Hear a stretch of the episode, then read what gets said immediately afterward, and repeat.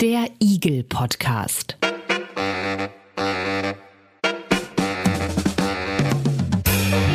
Ein Podcast rund um individuelle Gesundheitsleistungen.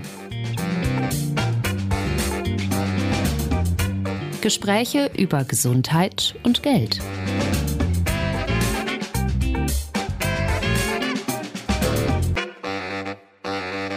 Herzlich willkommen zum Eagle Podcast. Ich möchte Sie begrüßen zu einer neuen Ausgabe des Eagle Podcasts.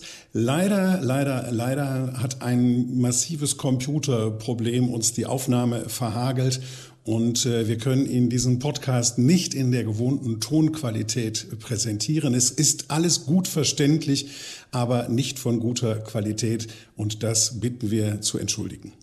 Es gibt ja in Deutschland man muss sagen, sehr viele Menschen, denn genaue Zahlen gibt es eigentlich nicht so, für die ist Covid-19 auch lange nach Covid-19 noch nicht vorbei. Sie leiden weiterhin unter Symptomen, bleibenden Symptomen. Bei manchen sind neue Symptome nach der Erkrankung dazugekommen. Viele sprechen von, von schwerwiegender Erschöpfung und schneller Erschöpfung, Kurzatmigkeit, Husten oder eben auch einer beeinträchtigten Konzentration und Merkfähigkeit. Und auch von psychischen Symptomen wie Depressionen und Angsterkrankungen wird da berichtet. Viele Ärztinnen und Ärzte, die tun eine ganze Menge, um diesen Menschen zu helfen, um die Symptome zu lindern. Oft greifen sie dabei allerdings auf therapeutische Erfahrungen zurück, die eigentlich bei ganz anderen Erkrankungen angewendet werden und da auch teilweise bewährt sind. Welche Erfahrungen und Schwierigkeiten äh, die Ärzte und Ärztinnen haben, die täglich mit Long- und Post-Covid zu tun haben und wie der Stand der Forschung ist, darüber sprechen wir in dieser Ausgabe des Eagle Podcasts. Und wir möchten Ihnen auch vier Therapieverfahren vorstellen, die der Eagle Monitor bewertet hat in diesem Zusammenhang. Die hyperbare Sauerstofftherapie, die Ozontherapie, die sogenannte HELP-Apherese und die Immunapherese. Apherese, das äh, wird umgangssprachlich oft mit Blutwäsche beschrieben. Das sind alles Verfahren, mit denen versucht wird, die Symptome von Long-Covid und Post-Covid zu lindern. Und dazu bei uns im Eagle Podcast Studio ist einmal Professor Julia Weinmann-Menke, Pressesprecherin der Deutschen Gesellschaft für Nephrologie und Leiterin der Klinik Nephrologie an der Mainzer Uniklinik. Hallo, Frau Weinmann-Menke. Hallo. Und am Tisch sitzt auch Dr. Michaela Eickermann, Leiterin des Bereichs evidenzbasierte Medizin beim Medizinischen Dienst Bund und Leiterin des Eagle Monitors. Hallo, Frau Eickermann. Hallo, Frau Eickermann, diese vier, ich habe sie jetzt eben so hingehuschelt, diese vier Bewertungen, um mit denen mal äh, zu starten. Das ist so, wie ich es gesagt habe. Es sind alles äh, eigentlich Therapieverfahren, Behandlungsverfahren, die bei anderen Krankheiten bewährt sind, aber die auch eingesetzt werden, um eben mit den Symptomen von Long- und Post-Covid irgendwie klarzukommen. Da muss ich jetzt direkt mit Jein antworten. Also sicherlich eine besondere Rolle hat die Ozontherapie. Das ist ja schon so ein alternativmedizinisches Verfahren. Da muss man sagen, da gibt es auch für andere Indikationen keine, keine wissenschaftlichen Belege, keine Studien oder keine Studien, aus denen wir einen Nutzen ableiten wollen, würde ich es mal formulieren. Bei den drei anderen Verfahren ist es so, dass es für einzelne Indikationen sehr wohl Nutzenbelege gibt und deshalb dürfen die auch für bestimmte Indikationen unter bestimmten Bedingungen angewandt werden. Die werden aber außerhalb dieser, ähm, dieser Indikationen, die auch von der gesetzlichen Krankenkasse ähm, übernommen werden, auch für eine ganze Reihe weiterer Dinge angewandt. Also als Beispiel nehmen wir mal die hyperbare Sauerstofftherapie. Die kann erbracht werden unter ganz bestimmten Bedingungen beim diabetischen Fußsyndrom. Die wird aber für eine ganze Reihe anderer Dinge angewandt, sei es ähm, Tinnitus, also so, so, so, eine ähm, so bestimmte Störung des Hörens, ähm, für rheumatische Erkrankungen etc. Und das haben die schon gemeinsam, diese vier ähm, Interventionen, die wir uns angeguckt haben, die werden für eine ganz breite Palette verschiedener Erkrankungen, verschiedener Symptome angewandt und nicht für alles gibt es eine starke Evidenzlage. Ähm, ja, genau, das, das ist sicherlich die Gemeinsamkeit. Da kommen wir ja gleich noch dazu, wie im Einzelnen die Bewertungen ausgefallen sind, Frau Weimar-Menke. Wie oft passiert es? Ich habe jetzt eben gesagt, es gibt keine genauen Zahlen, wie viele Menschen leiden. Viele gehen ja vielleicht auch gar nicht zum Arzt. Sie denken auch, ich muss einfach noch abwarten oder so. Ähm, haben Sie irgendeine Idee, ob das quantifizierbar ist? wenn wir über Long- und Post-Covid sprechen? Also es ist ganz schwierig natürlich zu definieren, wie viele Patienten leiden wirklich an Long- oder Post-Covid. Ähm, da zum einen nicht alle zum Arzt gehen und auch nicht alle erfasst werden dann unter dieser Diagnose. Ähm, und zum anderen natürlich überhaupt schon die Diagnosestellung, Long-Covid oder Post-Covid, ein sehr breites Feld ist und sagen wir mal, ähm, es da sicherlich ganz, ganz schwierig häufig ist zu differenzieren, ist das jetzt wirklich eine Folge der Covid-Erkrankung oder ist es im Endeffekt was ganz anderes, was bei den Patienten vorliegt? Man schätzt leider, ähm, dass ja sehr, sehr viele Patienten zumindest an Beschwerden nach einer Covid-Infektion leiden. Allerdings muss man auch sagen, auch das ist nicht besonders besonders, weil nach vielen viralen Erkrankungen leidet man erstmal über Wochen an Beschwerden oder ist nicht fit oder fühlt sich nicht wirklich ähm, belastbar und das verschwindet mit der Zeit. Und das haben wir jetzt über die Jahre auch bei Covid gelernt, dass mit der Zeit die Symptome verschwinden bei der Mehrheit der Patienten. Und dann bleibt eine ganz, ganz kleine Gruppe von Patienten über, und da würde ich schätzen, dass wir da unter ein Prozent der Erkrankten liegen. Das gibt es aber keine genauen Zahlen zu, die dann am Ende wirklich äh, vielleicht länger an Beschwerden leiden, dann unter das, in das Feld Post-Covid fallen und wirklich auch Folgen dieser Erkrankung eventuell haben. Ob die dann bestehen bleiben oder verschwinden, ähm, das wird einfach dann die Zeit uns lehren. Also, es gibt ein definitorisches Problem auch und es gibt ein diagnostisches äh, Problem, äh, weil das so ist. Wir haben immer so eine kleine Faktenbox bei uns im Eagle Podcast, so die wichtigsten und vor allen Dingen eben auch, wann man von Long-Covid und wann man von Post-Covid spricht, die wichtigsten Erklärungen in unserer Eagle Podcast Faktenbox. Eagle Podcast. Checkbox. Nach einer akuten Covid-19-Erkrankung können längerfristig anhaltende oder neue körperliche und psychische Beeinträchtigungen auftreten, die nicht anders erklärbar sind. Die Beschwerden belasten die Betroffenen oft stark, mindern ihre Lebensqualität und schränken ihren Alltag stark ein. Oft halten die Beschwerden über mehrere Wochen oder Monate an, unabhängig davon, ob die Covid-19-Erkrankung einen schweren oder milden Verlauf genommen hat oder es sich um eine unbemerkte Infektion handelte. Halten die Beschwerden länger als vier Wochen nach Infektion an, spricht man von Long-Covid. Halten sie länger als zwölf Wochen an, spricht man von Post-Covid.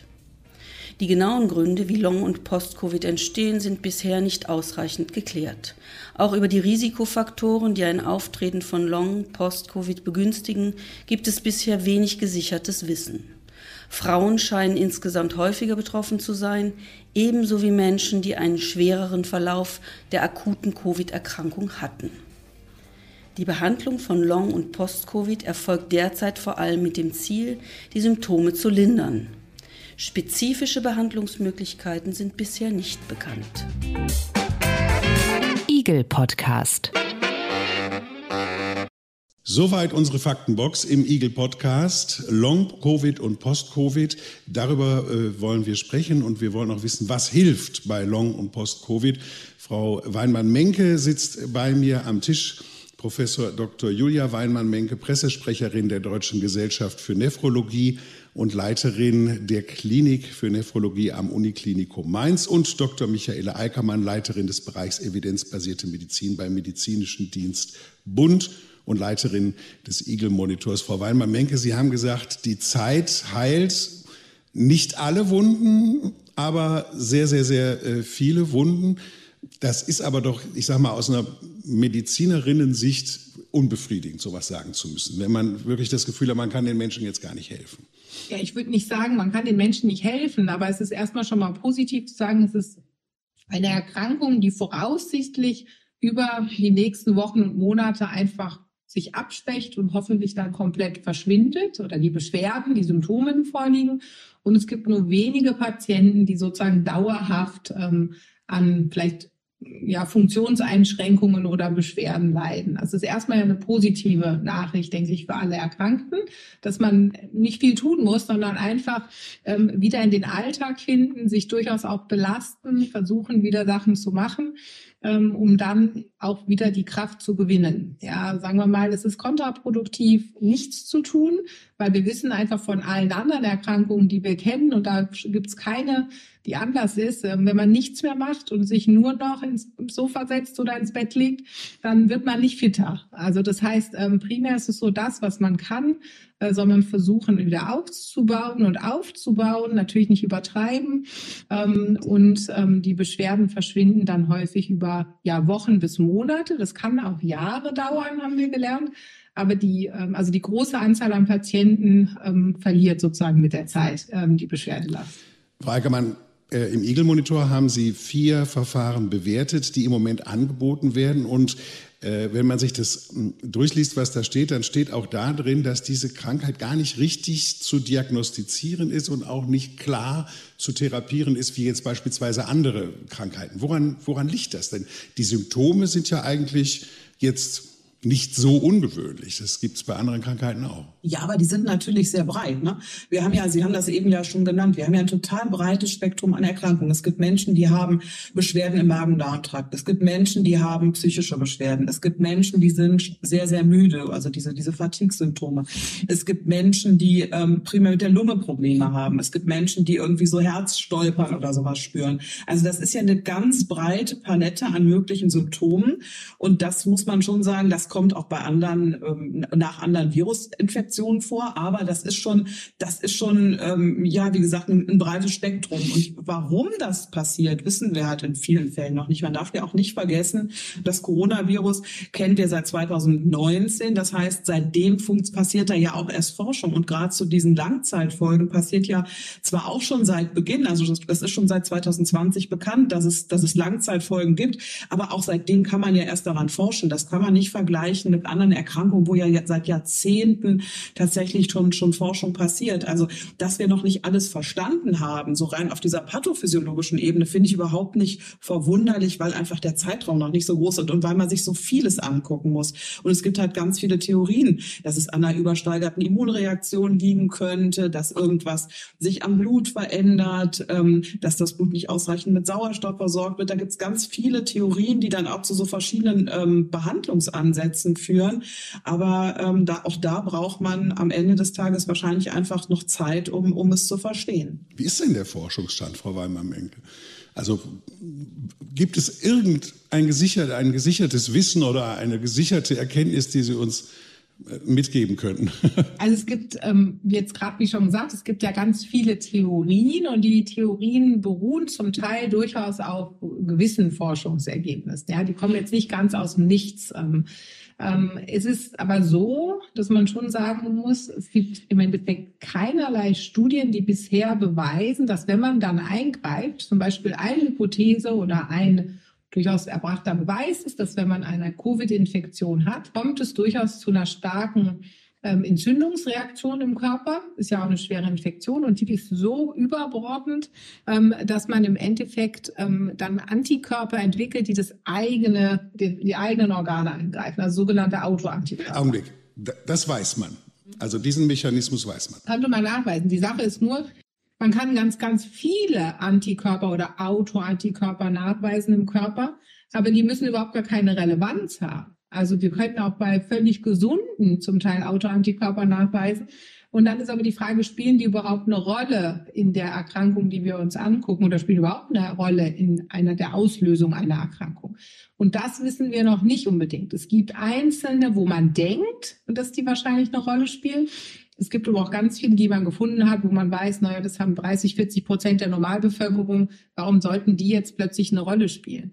Also da gibt es noch viel sicherlich weiter zu erforschen und in großen Studien auch zu evaluieren. Aber was man sagen kann, ist, es gibt eine überbordende Immunreaktion, die ist da.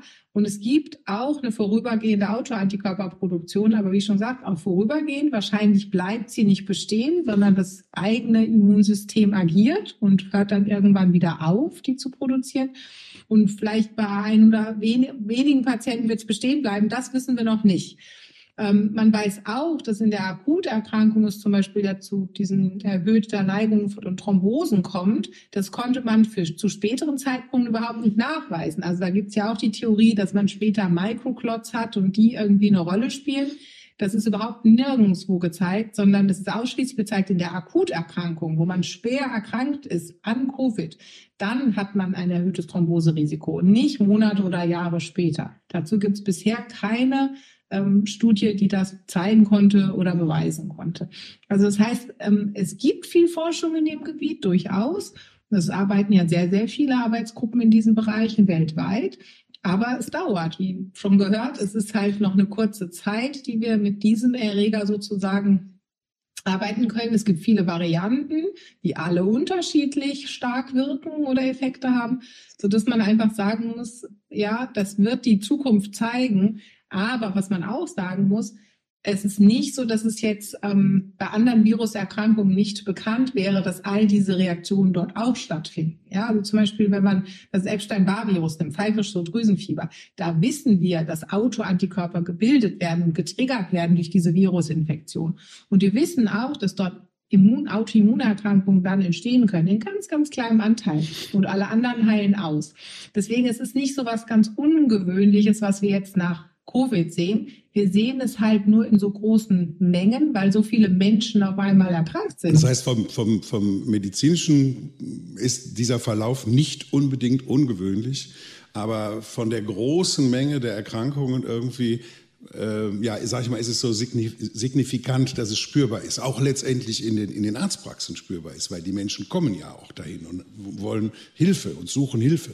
Genau, und ich glaube, man darf aber nicht vergessen, es war eine Pandemie und wir haben ganz viele andere Faktoren, die neben dem Virus Covid, wo wir krank im Bett liegen mit Fieber und Husten oder im Krankenhaus, sondern wir waren auch alle isoliert. Wir konnten nicht mehr zu unserem Arbeitsplatz gehen. Wir mussten uns plötzlich um unsere Kinder oder was auch immer kümmern. Wir konnten keine Kontakte mehr pflegen. Man muss einfach auch ganz viele andere Faktoren einbeziehen, die uns in diesen drei Jahren sicherlich verändert haben. Ja, und dann ist eben nicht nur der Virus sozusagen vielleicht das, was am Ende Post-Covid ausmacht, sondern ein ganz, ganz großes Konglomerat an anderen Dingen, die passiert sind in der Zeit ähm, und die man einbeziehen muss. Und ich glaube, das ist einer der wichtigsten Punkte, die ich auch jedem mit auf den Weg geben möchte, ist ähm, sozusagen diese Diagnose Post-Covid, die sagt erstmal überhaupt nichts aus. Ja, das ist irgendwie ein Potpourri an Dingen, die man haben kann. Ähm, das ist im Endeffekt in Anführungszeichen eine wertlose Diagnose erstmal, sondern man muss im Endeffekt in die Tiefe gucken, was hat der Patient wirklich. Und meine Erfahrung, muss man sagen, mit Post-Covid-Patienten ist, dass man sich, wenn man sich dann intensiv damit beschäftigt und wenn man aufwendige Diagnostik macht, ähm, dann findet man häufig eine Ursache und die hat sehr wenig mit dem Virus zu tun. Ja, sondern die hat dann eine ganz andere Ursache. Und wir haben ja durchaus auch ganz andere Erkrankungen gefunden dann bei den Patienten, weil man sie dann untersucht, was vorher vielleicht nicht aufgefallen wäre. Also es gibt da ganz, ganz viele Facetten und es wird halt immer unter diesem alle haben Post-Covid. Aber es gibt halt auch noch alle anderen Erkrankungen und es gibt eine sozusagen Krisenzeit, die wir ja noch nie so erlebt haben. Ja, also das muss man alles mit einbeziehen in dem, was wir jetzt in unseren Praxen und Alltag sehen. Das sind wieder die, die, diese die Diagnoseschwierigkeiten, über die wir auch jetzt eben schon gesprochen haben, dass es da eben nicht so eine eindeutige Diagnose gibt. Vielleicht ist das ein guter Zeitpunkt, das auch nochmal äh, jetzt von der anderen Seite zu sehen, Frau Eickermann. Vier Verfahren die Patientinnen und Patienten angeboten werden, als Igel, also als Selbstzahlerleistungen angeboten werden, hat der Igel-Monitor bewertet. Ich habe es jetzt eben schon mal genannt. Sagen Sie mal kurz, um welche Verfahren es geht und äh, was Sie da in der Studienlage gefunden haben. Genau, wir haben vier Verfahren angeguckt. Wir haben zwei Aphareseverfahren angeguckt. Das eine war die sogenannte HELP-Apharese, das ist so die PIT-Apharese, wo man eben Fette aus dem Blut filtern kann. Also ein ganz kurzes Blut wird rausgenommen aus dem Körper. Es werden bestimmte Fette in einer Maschine rausgefiltert und wieder zurück in den Körper gemacht für, für Laien. Also, ja, ja, da lachen Sie. Ich möchte das wahrscheinlich so sagen. Ich möchte das immer ganz platt sagen. Das Blut wird halt dabei auch noch verdünnt natürlich, damit das dabei nicht gerinnt. Das sage ich deshalb, weil bei dieser ähm, die Pit-Apharese, bei dieser HELP-Apharese es halt so zwei Theorien gibt. Zum einen, dass man Schadstoffe rausfiltern kann über, ähm, und zum anderen dadurch, dass diese Blutverdünnung stattfindet, das was eben auch schon mal angesprochen ist, diese Theorie, dass sich da kleine Mikroklotz, also kleine Blutgerinnselchen bilden, dass das dann eben auch verbessert wird und sich so die Fließeigenschaften des Bluts verbessern sollen. Man muss aber sagen, zu dieser HELP-Apharese, ich gehe jetzt halt einfach mal der Reihe nach durch, das ist vielleicht übersichtlich. Zu dieser HELP-Apharese war es tatsächlich so, dass wir keinerlei vergleichende Studien gefunden haben, weder national noch international, die durchgeführt wurden oder die auch noch irgendwie in der Planung sind. Also wir haben weder ähm, Daten, aus denen wir einen Nutzen oder einen Schaden ableiten können zu der HELP-Apharese. Wir haben aber auch tatsächlich nichts gefunden, dass irgendjemand Studien Studien plant, dass da irgendwas schon, schon an Studienaktivitäten passiert, was uns schon sehr erschreckt hat, weil es ja eine ganze Zeit ziemlich propagiert wurde, auch in den Medien und weil es einfach ein wahnsinnig teures Verfahren ist, also wo die Patienten wirklich zum Teil fünfstellige Summen ausgeben müssen. Und das muss man sich schon noch mal klar machen und das wird bei so einer Datenlage, wo wir nichts über das Verfahren wissen. Grundsätzlich ist das ein schon lange bestehendes Verfahren, ähm, das man einsetzt bei bestimmten Stoffwechsel, äh, bei bestimmten Fettstoffwechselerkrankungen. Da ist das ein, ein geprüftes und, und, und, und etabliertes Verfahren. Darum weiß man auch ein bisschen was ähm, zu möglichen Nebenwirkungen aus, aus bestimmten Registern. Das wird auch ähm, außerhalb von Corona bei anderen ähm, Indikationen angewandt. Auch da hat man ein bisschen Daten in Registern. Aber letztlich wissen wir nicht viel dazu, was kann denn da auch an Schäden passieren weil man das nicht einfach von einer Indikation auf die andere übertragen kann. Man muss ja immer berücksichtigen, was haben die Menschen für eine Grunderkrankung, was nehmen die für Medikamente etc. Also aus diesen, diesen Daten, aus anderen Indikationen können wir auch wenig zu den Schäden sagen, bis hin zu gar nichts. Das heißt, völlig unklare Studienlage, die sich auch in Zukunft oder in naher Zukunft nicht bessern wird, weil schlichtweg keine Studien passieren. Das sieht ein bisschen anders aus bei dem zweiten Aphareseverfahren, was wir uns jetzt gerade aktuell angeschaut haben, die Immunapharese. Da ist es tatsächlich so, dass da Studien laufen, dass man da sich tatsächlich bemüht, ähm, Studienergebnisse zu produzieren. Eine auch hier in Mainz, wenn ich das richtig in Erinnerung habe, genau, und eine in Berlin. Ähm, zum Teil an einer, äh, an, an Menschen, die an, an solchen Long- oder Post-Covid-Symptomen leiden, zum Teil aber auch, ich glaube, in Berlin ist es so, da ist es ein bisschen allgemeiner, da sind es Menschen, die so Fatigue, ähm, eine Fatigue-Erkrankung Erkrankungen haben, zum Beispiel bei Long- oder Post-Covid. Ähm, das heißt, da werden wir, da wissen wir im Moment auch noch nicht, ob das etwas nützt oder nicht. Da haben wir auch noch keine Studien vorliegen. Aber ähm, da ist klar, es laufen Studien, da sind schon PatientInnen eingeschlossen und da werden wir im nächsten Jahr irgendwann mal Ergebnisse haben und können dann vielleicht auch mehr sagen. Also das waren jetzt äh, zwei Aphareseverfahren, Blutwäscheverfahren, wenn auch platt beschrieben. Frau Weinmann-Menke, ist, sind diese beiden Verfahren spielen die in Ihrer Praxis in irgendeine relevante Rolle? Sie lachen. Ich habe schon gehört, wir machen eine Studie dazu. Also ähm, unser Ziel ist im Endeffekt ähm, genau das, was gerade jetzt ähm, schon angesprochen wurde, dieses ähm, Patienten nehmen eine Igelleistung in Anspruch und gehen in die fünfstellige sagen wir mal, Summe von ähm, äh, Bezahlungen, äh, das, ähm, sagen wir mal, da kann ich gar nicht dahinter stehen und das auch überhaupt nicht befürworten, wenn es dazu keine adäquate Datenlage gibt. Und daraus ist ehrlich gesagt die, sagen wir mal, Notwendigkeit entstanden, dass man Studien generieren muss, auch wenn die nicht einfach sind ähm, zu konzipieren ähm, da, wie wir ja schon gehört haben, Post-Covid jetzt nicht einfach, ich habe die Beschwerden und das ist es, sondern es ist ein Potpourri an ähm, Symptomen und Beschwerden, ähm, die man dann irgendwie kategorisieren muss. Ähm, ist es so, dass wir dann gesagt haben, wir haben hier den Vorteil, dass wir in Mainz ähm, Patienten darauf untersuchen, ob sie Post-Covid haben, sodass die wirklich sehr, sehr gut durchuntersucht sind und von von Kernspintomographie, vom Kopf, vom Herzen, von allem. Also wir können im Endeffekt sagen, haben die irgendwo eine Organmanifestation? Haben die irgendwas anderes? Die werden psychiatrisch, neurologisch, psychosomatisch, internistisch, ähm, ähm, neurologisch. Also wird alles untersucht und können dann sagen, was liegt bei diesen Patienten vor. Und wir wissen, dass alle eine Covid-Erkrankung hatten. Ähm, auf Grundlage dieser Daten haben wir gesagt, okay, wir haben hier den, den, Vorteil, dass wir ein so gut untersuchtes Kollektiv haben und darauf bauen wir jetzt eine Studie auf die Patienten, die wahrscheinlich an einer Post-Covid-Erkrankung leiden.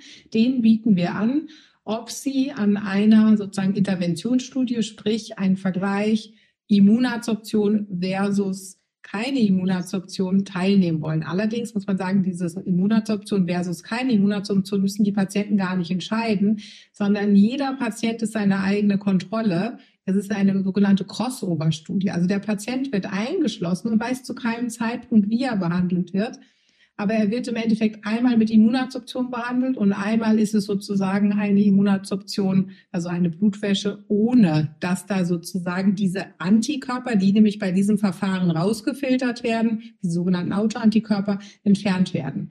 Also es ist so ein Sham-Treatment. Also die werden behandelt, die kriegen auch ein Verfahren sozusagen, sodass es wirklich identisch wirkt, nur dass nichts rausgefiltert wird.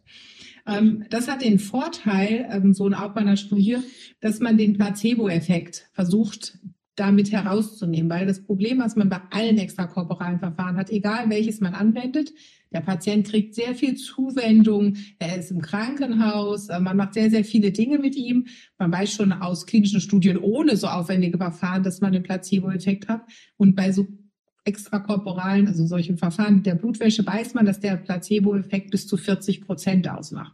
Also 40 Prozent werden ansprechen, ohne dass ich irgendein Antikörper Das prognostizieren Sie vorher. Das wissen wir so aus mhm. anderen Studien an der rheumatoiden Arthritis aus der Vergangenheit, da wurde das schon mal gezeigt. Das heißt, wir haben das so berechnet, ähm, dass ähm, wir das sozusagen einkalkulieren und gleichzeitig haben wir jeden Patienten nochmal individuell, der nie weiß, was er für eine Behandlung bekommen hat und wir können sagen, ja, sagt er jetzt, er hat angesprochen oder nicht und wissen aber dann am Ende, wenn es aufgelöst wird, hatte der eine echte Immunadoption oder hatte er sozusagen nur eine Immunadoption ohne Antikörperentfernung.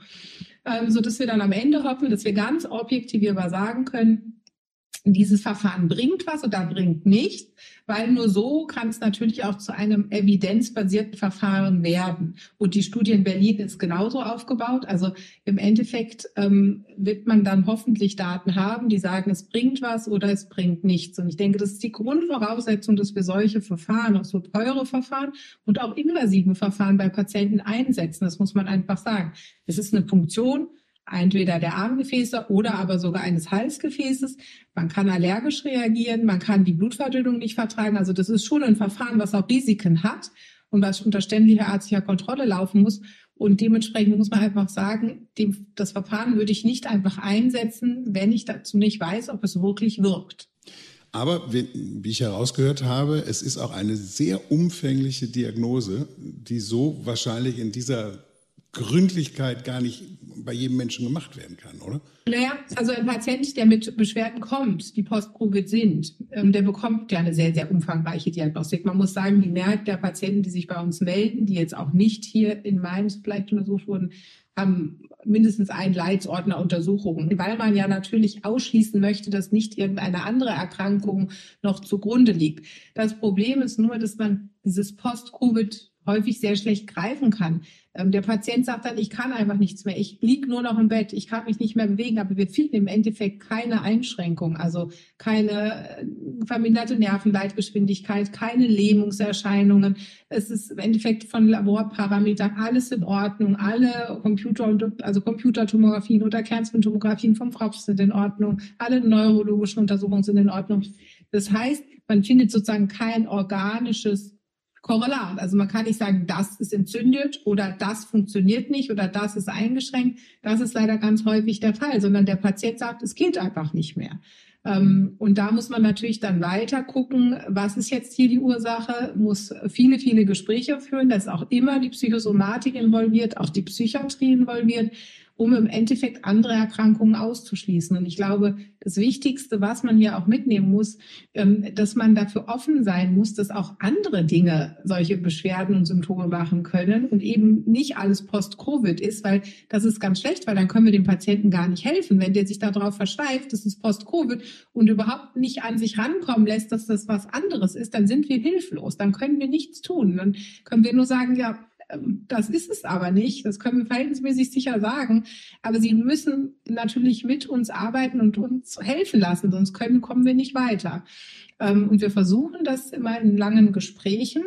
Ähm, aber man muss auch sagen, wenn man diese Patienten regelmäßig betreut, und das weiß ich von mir, das weiß ich aus der Post-Covid-Ambulanz von Hannover, das ist schon besonders. Also das ist anders, als wenn ich einen Patienten mit einer Autoimmunerkrankung betreue, muss man einfach sagen. Ne? Die unterscheiden sich und ähm, wir werden mit der Zeit lernen, was vielleicht für Signalwege oder was da angestoßen ist ähm, oder aber ob es vielleicht auch einfach ein Effekt ist, äh, den wir jetzt sehen durch andere Faktoren, wie zum Beispiel drei Jahre Isolation, drei Jahre lang hm, vielleicht nicht ordentlich zum Beruf gehen können und sonstigen Dingen.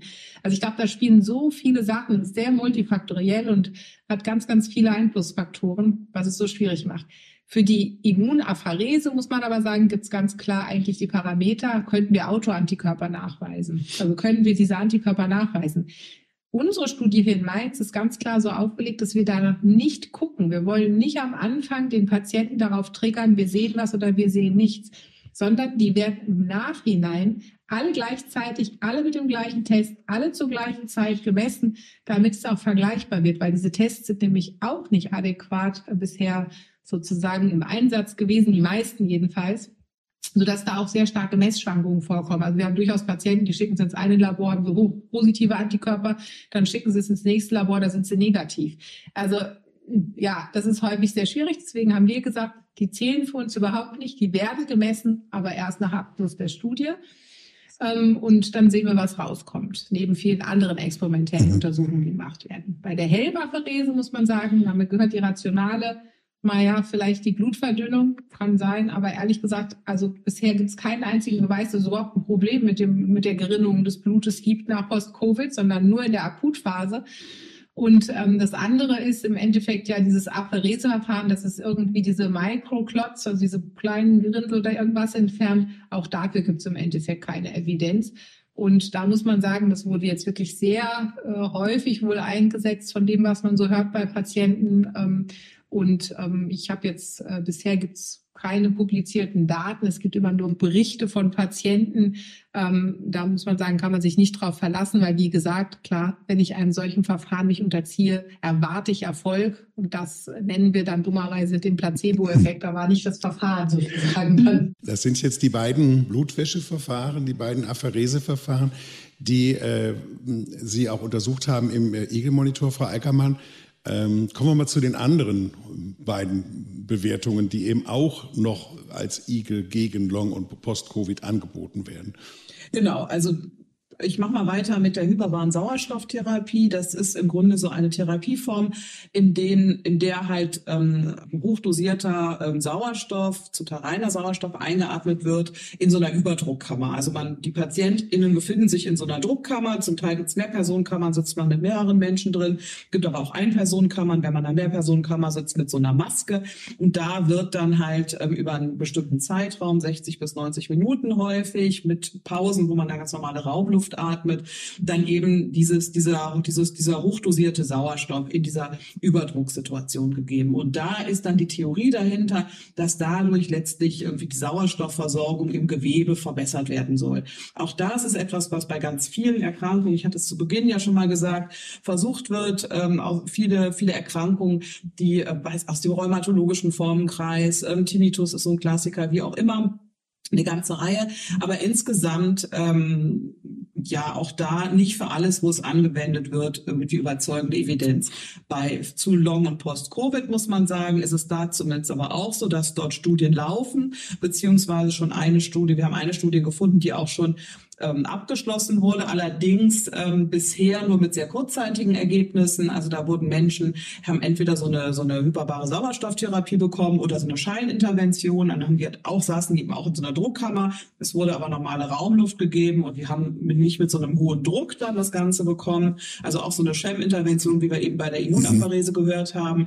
Und ähm, da zeigte sich aber über die Endpunkte, die dort erhoben wurden, konnten wir daraus keinen Nutzen ableiten was daran liegt, dass zum Teil gar kein Vorteil gesehen wurde im Vergleich zu dieser Scheinintervention, was aber auch zum Teil daran liegt, dass der Untersuchungszeitraum bisher noch sehr kurz ist. Also die haben ein bis drei Wochen nach der letzten ähm, Therapie ähm, zuletzt dann eben die Symptome gemessen und da sagen auch die Studienautoren selber, dass da noch Langzeitergebnisse irgendwann erhoben werden. Da sind aber auch zwei weitere, ähm, zwei weitere Studien sozusagen in der Pipeline, ähm, zum Teil auch mit längeren Erhebungszeitpunkten.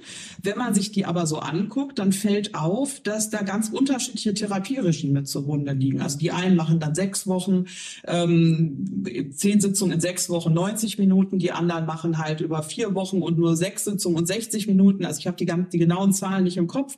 Aber ähm, uns ist aufgefallen, es sind halt sehr unterschiedliche Therapieregime, was ja auch immer so ein so ein Zeichen ist, naja, so ganz fertig in Anführungsstrichen, sage ich nochmal, ist das jetzt auch überhaupt noch nicht. Also was dann tatsächlich, ähm, wenn es denn nützen sollte, was man denn dann tatsächlich macht und was dann das Thera Therapieregime der Wahl ist, ist natürlich dann auch schwierig, wenn in den Studien, die laufen, ganz unterschiedlich ähm, davor gegangen wird. Also da muss man einfach mal abwarten, aber bisher ist die Studiensituation so, noch haben wir keine Daten, aus denen wir jetzt sicher was zum Nutzen und Schaden ableiten können, was Long-Post-Covid angeht. Aber da ist es zumindest auch so, dass da Studien durchgeführt werden, dass man da schon was findet und dass da auch im nächsten Jahr die ersten Ergebnisse zu erwarten sind keine Studien gefunden und auch keine Studien geplant. Haben wir bei unserer dritten Intervention gefunden, die wir uns angeguckt haben. Das war die Eigenbluttherapie. Das ist natürlich jetzt, unterscheidet sich ein bisschen von den anderen Verfahren, weil das ist natürlich jetzt nicht so ein Riesenapparat. Wir haben jetzt ja drei Verfahren gehabt mit großen Geräten und viel Aufwand, viel Kosten. Das ist bei der Eigenbluttherapie anders. Da wird Blut abgenommen. Eine bestimmte Menge zwischen 50 und 300 Milliliter wird dann mit Ozon angereichert und wird dann wieder, wieder in den Körper gegeben. Äh, bei dieser großen Eigenbluttherapie Therapie, die wir uns angeguckt haben, dann auch wieder über so einen venösen Zugang. Und ähm, da gibt, haben wir aber tatsächlich keine Daten gefunden, dass da jemand untersucht hat, dass das was äh, nützt oder nicht. Aber auch da ist die Theorie dahinter, dass dadurch, dass man das Blut dann mit diesem Ozon anreichert, dass da halt, ähm, oder da ist die Therapie dahinter, dass dann Immunreaktionen ausgelöst werden, dass der Körper sich besser irgendwie selber zur Wehr setzen kann. Also auch da eher so, so, ja, ganz andere Überlegung als bisher bei den anderen Geschichten. Aber wie gesagt, ist auch ein alternativmedizinisches Verfahren. Da gibt es jetzt auch keine ähm, Indikation im Gegensatz zu den anderen drei genannten Verfahren, wo das zulasten der gesetzlichen Krankenversicherung erbringbar ist. Bei den anderen Verfahren haben wir jeweils ja Indikationen, wo das, wo das machbar ist und wo das auch zum Teil eben schon, ähm, schon, schon gut etabliert ist. Jetzt lassen Sie mich ja doch ziemlich ratlos zurück, möchte ich mal sagen. Also Diagnose gibt es nicht, Behandlung gibt es auch nicht. Die Behandlungen, die es gibt, sind nicht richtig äh, hinreichend erforscht und man weiß es gar nicht. Und außerdem spielen so viele Faktoren damit rein, dass es wahrscheinlich auch in absehbarer Zeit schwierig sein wird, das klar zu diagnostizieren, weil möglicherweise eben auch sowas wie Isolation oder äh, solche Faktoren eben auch mit zu dem Gesamtzustand führen. Was, ähm, was müsste denn ganz dringend getan werden, Frau Weimar-Menke? Oder gibt es was, wo Sie sagen, das würde ich heute oder morgen ändern oder voranbringen, damit wir schneller dann auch zu, zu, zu gesicherten Ergebnissen kommen? Also ich glaube, ähm, klar, die Forschung muss da weiterarbeiten, aber das tut sie ja auch. Ich glaube, es wird halt, sagen wir mal, ist es ein Thema, was alle bewegt und dadurch wird es durchaus auch ja viel in der Presse ähm, kommuniziert und ähm, auch auf allen sonstigen sozialen Medien, die wir so haben. Ähm, und dadurch gewinnt das eine extreme ähm, Bedeutung, die dann häufig auch vielleicht in Richtung gelenkt wird, wo Patienten dann Dinge tun, die sie sonst nie machen würden. Ähm, ich glaube, wichtig ist einfach, dass man sagt, ich gehe, habe ein Arzt-Patienten-Verhältnis und der Arzt, der sich wirklich damit beschäftigt, der wird schon sozusagen wie auch bei anderen Erkrankungen, wenn ich irgendwie einen Herzinfarkt habe oder irgendwie eine Nierenversagen, der Arzt sagt mir dann, was das Richtige ist. Wir neigen aber dazu, dann immer andere Wege zu suchen, wenn es Erkrankungen sind, wo man das Gefühl hat, sie sind aussichtslos. Ähm, das kennen wir aus der Onkologie, also aus den Krebserkrankungen, wo ich immer wieder Patienten habe, die mir sagen, ja, aber meine, also der hat gesagt, also das hilft total, wenn ich Kurkuma und Schwarzkümmel nehme. Ja, naja, also sagen wir mal so, wenn das eine Wunderwaffe wäre, dann würden wir das unseren Patienten natürlich sofort allen geben und wären glücklich. Aber es gibt schon Gründe, warum wir Chemotherapien oder schwere immunsuppressive Therapien einsetzen und eben nicht schwarz Pfeffer und Kümmel oder wie auch immer. Aber im Endeffekt ähm, muss man was sagen, der Patient muss sich natürlich auf die Arzt-Patient-Beziehung einlassen und muss sich beraten lassen und muss vielleicht auch manchmal sehen, dass wir schon versuchen, das Richtige und den besten Weg für den Patienten herauszufinden. Und dieses, ähm, sagen wir mal, etwas verzweifelt häufig sind die Patienten, die wir sehen jetzt. Das kommt häufig durch ja, aber ich habe da gelesen und ich habe da noch gelesen und dann habe ich mir noch den 30. YouTube-Film angeguckt und es ist alles ganz schrecklich, aber die Apherese hat top geholfen.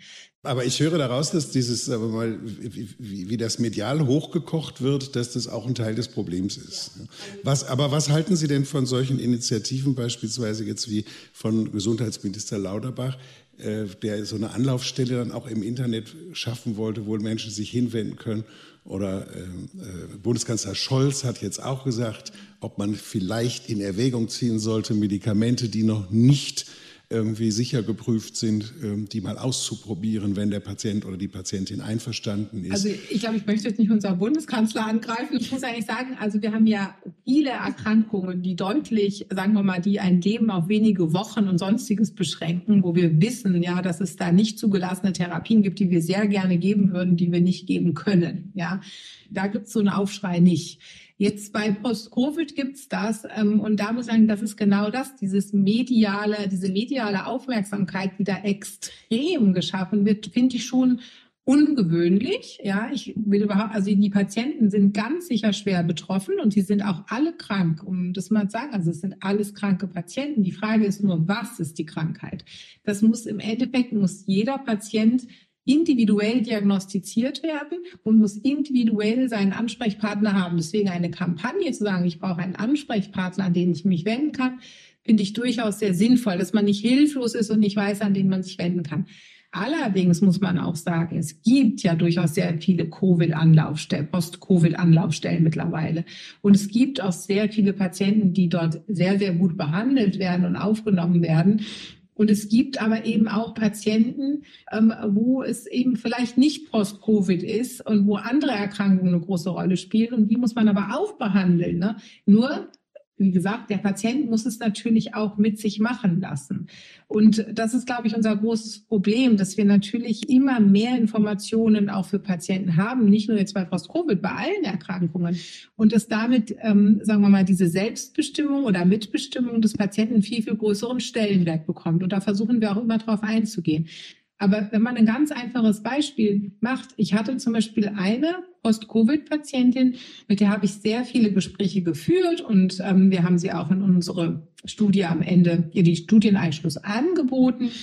Und ähm, ich habe ihr verschiedene Möglichkeiten auch sozusagen angeboten, was man machen kann.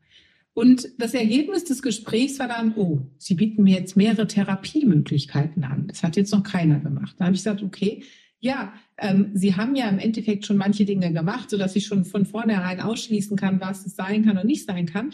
Und Sie sagen mir aber, Sie haben das und das Verfahren benutzt und dann ging es Ihnen besser. Das deutet darauf hin, dass es bei Ihnen also jetzt mal ganz einfach gesprochen, ähm, eine Immunreaktion ist, die offensichtlich überschießend war und die können wir sehr einfach eindämmen, indem ich Ihnen nämlich einfach Cortison gebe. Das ist ein sehr billiges Medikament, das hemmt jede Immunreaktion sofort, das setzen wir bei allen Autoimmunerkrankungen ein und ähm, dann gucken wir, wie es Ihnen geht. Dann war sie schockiert, dann hat sie sich Bedenkzeit ausgebeten und hat die Therapie abgelehnt. Und dann muss man ganz ehrlich sagen, da frage ich mich dann wirklich, was ist, also da konnte ich sehr klar sagen, ähm, das war eine wirklich, denke ich, gute Arzt-Patienten-Beziehung. Wir hatten alle möglichen Optionen, was wir anbieten können. Und wir hatten sogar sozusagen einen ganz klaren Weg, warum wir diese Therapie jetzt machen. Und dann sagt die Patientin dann, nee, jetzt, das muss jetzt nochmal auch alles so anstrengend und nee, da muss ich nochmal drüber nachdenken. Weil die Erwartungshaltung eine andere war. Genau, mhm. das muss man einfach berücksichtigen. Das sind wirklich komplizierte Individualfälle und ganz, ganz viele. Und ähm, das müssen wir auch erst lernen, glaube ich, die zu behandeln. Und wir müssen natürlich parallel die Forschung weiter vorantreiben, um genau herauszufinden, was ist denn wirklich am Ende Post-Covid, ja, und welche Patienten haben es wirklich. Das ist nämlich genau der Punkt auch jetzt der Studie, die wir machen. Da werden wir ein ganz, ganz tiefes ähm, Analysen machen von Signalwegen sozusagen dann, also Proteinen, ähm, die angestoßen sind oder nicht angestoßen sind, um zu sehen, ist da was anders als in dem Patienten, der keine Beschwerden hat, damit man dann auch gezielt eingreifen kann, so wie man es auch in der Tumortherapie jetzt macht. Da höre ich ja auch ein bisschen schon so eine Art Appell an die Patientinnen und Patienten raus, sich abzusprechen mit der Ärztin und dem Arzt und so weiter. Gibt es denn auch, äh, weil wir gerade über diese Verfahren, Frau Eickermann, gesprochen haben, die ja den Patientinnen und Patienten tatsächlich auch angeboten werden in der Praxis? Gibt es denn da auch einen Appell oder einen ein, ein, ein Lernwunsch äh, an Ärztinnen und Ärzte? Ja, an Ärztinnen und Ärzte, aber vielleicht auch an die eben angesprochenen PolitikerInnen. Ähm, natürlich, also ich glaube, es geht grundsätzlich darum, nochmal ein Bewusstsein dafür zu schaffen, dass Versorgung evidenzbasiert sein sollte und ein Bewusstsein dazu zu schaffen, warum wir eigentlich Studien machen. Das machen wir ja nicht, weil wir irgendwie die Leute ärgern wollen. Das machen wir ja auch nicht, weil wir irgendwie Geld sparen wollen, sondern dass das, was ja dahinter steckt, ist, dass wir einfach die PatientInnen besten bestmöglich versorgen wollen, dass wir, dass wir sozusagen sie auch nicht gefährden wollen.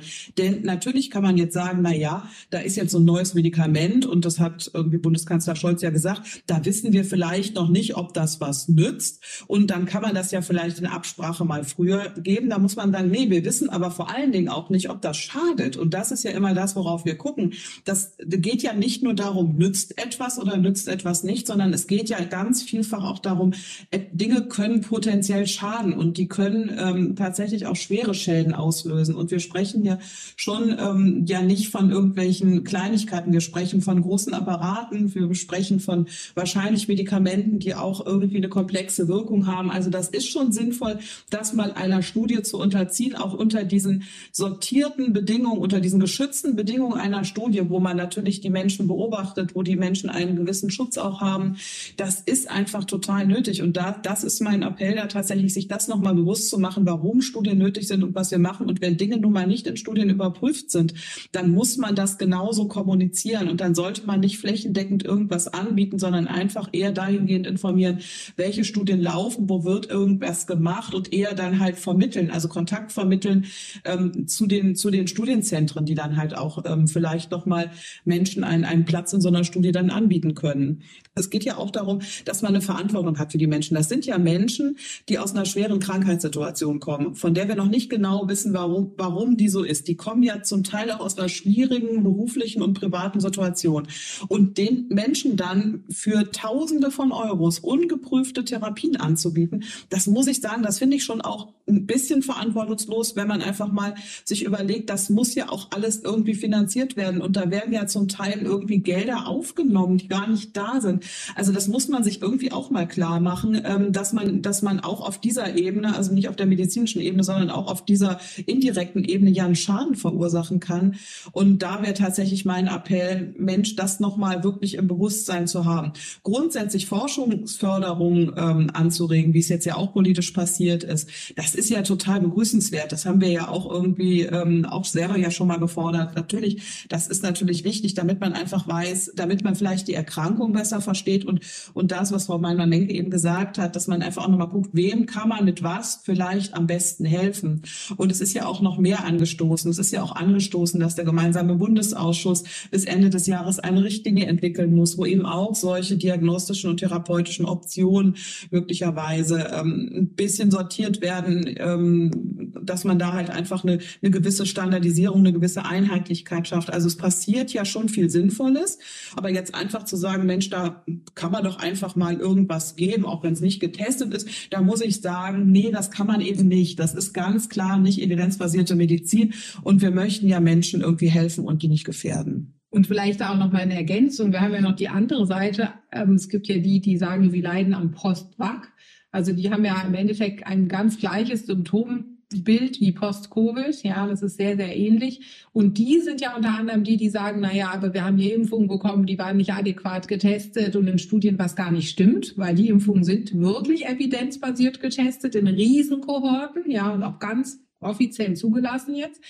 Da muss man einfach sagen, da müssen wir uns im Endeffekt den ja doch auch zum Teil ja Anfeindungen aussetzen, dass man alle geimpft hat, ja, wo man wahrscheinlich viele Millionen Menschen ja oder ganz sicher damit gerettet hat, ja, und, ähm, und gleichzeitig werden jetzt aber lauter Dinge eingesetzt, die wirklich überhaupt gar keine Evidenz aufweisen und die überhaupt nirgendwo placebo kontrolliert äh, getestet wurden. Aber was ich nochmal betonen will und was ähm, ganz wichtig ist, aber die Patienten sind alles Patienten und die sind alle krank, egal was es ist weil es wird ja auch immer wieder gesagt, das so glaubt uns keiner und so ungefähr, das wird klein geredet und niemand denkt, das ist Post-Covid. Ja, da muss ich sagen, das wirklich in Klammern. Ich glaube wirklich nicht, dass alles Post-Covid ist. Aber ich glaube ganz sicher, dass alle Patienten schwer erkrankt sind. Die Frage ist nur, welche Erkrankung haben sie? Und das ist, glaube ich, wirklich der Appell, jeder sollte von Ärzten oder einem Arzt, den seines Vertrauens betreut und behandelt werden. Ähm, und da muss man sich auch darauf einlassen, dass man dann wirklich individuell für jeden den richtigen Weg finden kann. Das Ärztehopping und da mal und hier mal und ganz Deutschland und am besten noch weltweit Ärzte bereisen, ist meistens auch nicht zielführend, um am Ende die beste Therapie zu bekommen.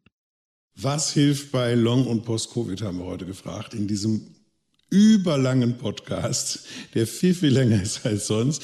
Aber es ist anscheinend ja wirklich auch viel, viel, viel komplizierter ähm, als sonst. Äh, wir haben einen Blick geworfen in die Praxis. Wir haben ein bisschen über die Forschung auch gesprochen. Wir haben vier aktuelle Bewertungen vorgestellt aus dem Eagle Monitor äh, von Behandlungsverfahren, die eben als Igel angeboten werden bei Long-Covid und Post-Covid. Vielen, vielen Dank, Professorin Julia Weinmann-Menke, die bei uns im Podcaststudio war, Pressesprecherin der Deutschen Gesellschaft für Nephrologie und Leiterin der Klinik Nephrologie am Mainzer Uniklinikum. Und vielen Dank, Herr Dr. Michaela Eickermann, Leiterin des Bereichs evidenzbasierte Medizin beim Medizinischen Dienstbund. Wahrscheinlich haben wir wahnsinnig viel vergessen. Trotzdem vielen, vielen Dank, ähm, dass Sie da waren. Herzlichen Dank. Alle Bewertungen, über die wir gesprochen haben, die finden Sie natürlich im Eagle Monitor, eagle-monitor.de. Dort finden Sie auch die Seiten dieses Podcasts, alle Themen, über die wir schon gesprochen haben, alles zum Anhören und auch einige Hintergrundinformationen. Und da können Sie auch gerne ein Feedback geben zu diesem Podcast, zu den Bewertungen des Eagle Monitors. Schreiben Sie uns einfach ins Kommentarfeld, was Ihnen gefallen hat und was nicht. Ich bin Andreas Lange. Vielen Dank fürs Zuhören. Schön, dass Sie dabei waren.